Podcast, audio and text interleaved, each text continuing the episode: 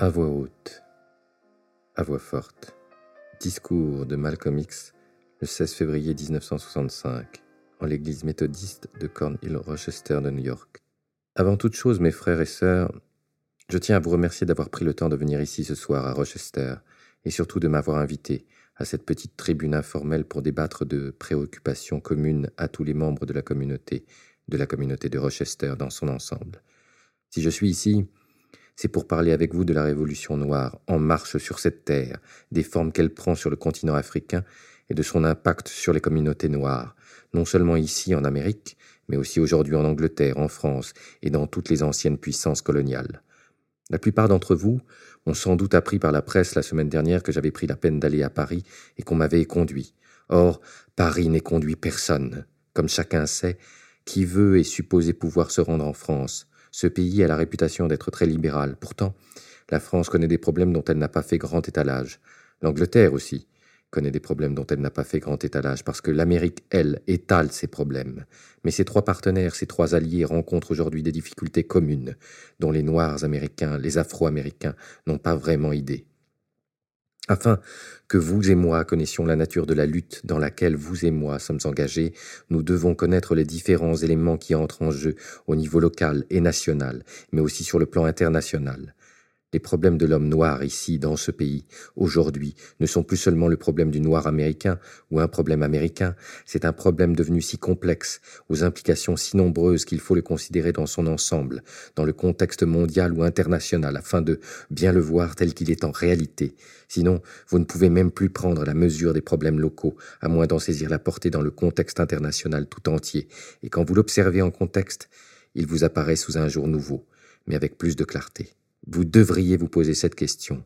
Pourquoi un pays comme la France devrait autant s'inquiéter de la venue d'un pauvre petit noir américain, au point qu'elle lui en interdise ses frontières, quand tout un chacun ou presque peut s'y rendre quand bon lui semble? C'est avant tout parce que ces trois pays font face au même problème. Or le problème est précisément celui-ci. Dans l'hémisphère ouest, vous et moi n'en avons pas pris conscience, mais nous ne formons pas précisément une minorité sur cette terre. Sur ce continent, il y a les, c'est le peuple brésilien dont les deux tiers ont la peau foncée comme vous et moi.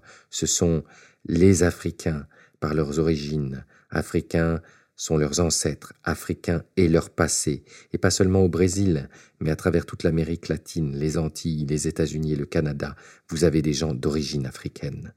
Beaucoup d'entre nous se pourvoient en imaginant que seuls sont afro-américains ceux qui se trouvent aux États-Unis. L'Amérique c'est l'Amérique du Nord, l'Amérique centrale et l'Amérique du Sud. Quiconque a des ancêtres africains en Amérique du Sud est afro-américain. Quiconque en Amérique centrale a du sang africain est afro-américain. Quiconque ici, en Amérique du Nord, y compris au Canada, est afro-américain s'il a des ancêtres africains. Et même jusqu'aux Antilles, c'est un afro-américain.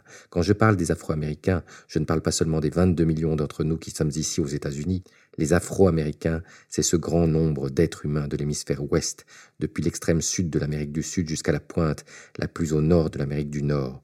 Tous ont un héritage commun, une origine commune, quand vous remontez jusqu'à leurs racines.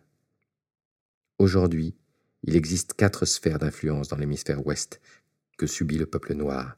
Il y a l'influence espagnole, héritage du passé colonial de l'Espagne sur une partie du continent. Il y a l'influence française, qui concerne la région qu'elle a autrefois colonisée, la région que les Britanniques ont autrefois colonisée, et puis ceux d'entre nous qui sommes ici, aux États-Unis.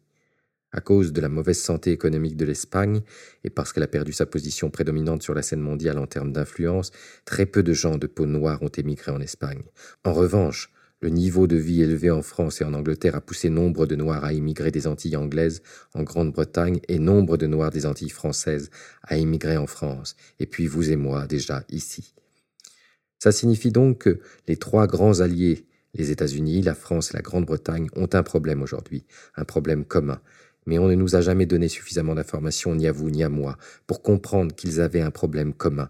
Et ce problème commun, c'est ce nouvel état d'esprit qui est reflété dans la complète division du peuple noir, en France métropolitaine, en Angleterre et ici aux États-Unis. Et ce, cet état d'esprit a évolué au même rythme que les transformations dans les mentalités sur le continent africain.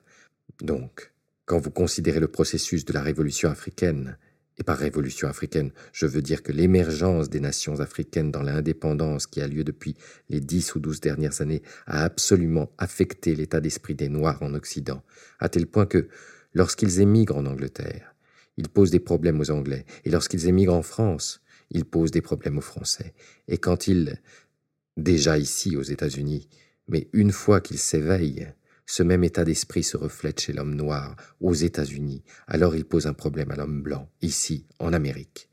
Et ne pensez pas que le problème du blanc en Amérique soit unique.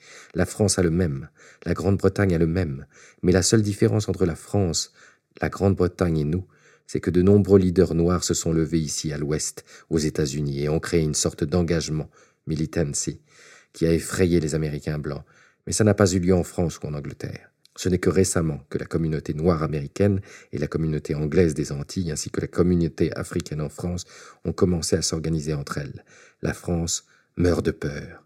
C'est le même phénomène en Angleterre, jusqu'à très récemment. C'était la désorganisation complète. Et c'est seulement depuis peu qu'en Angleterre, les Antillais, la communauté africaine et les Asiatiques ont commencé à s'organiser et à travailler en coordination et en étroite collaboration. Et cela posait un problème très sérieux à l'Angleterre. Il me fallait exposer cette situation afin que vous compreniez quelques-uns des problèmes actuels qui se développent ici sur cette terre, et vous pouvez rapidement comprendre les problèmes entre les Noirs et les Blancs ici à Rochester, entre les Noirs et les Blancs du Mississippi, et entre les Noirs et les Blancs de Californie, à moins que vous ne compreniez le problème fondamental entre Noirs et Blancs non limité à l'échelle locale, mais au niveau international et de la planète tout entière aujourd'hui. Si vous essayez de le considérer dans cette perspective, vous comprendrez. Mais si vous essayez uniquement de l'appréhender dans sa dimension locale, vous ne le comprendrez jamais. Vous devez considérer la tendance qui se dessine sur cette terre.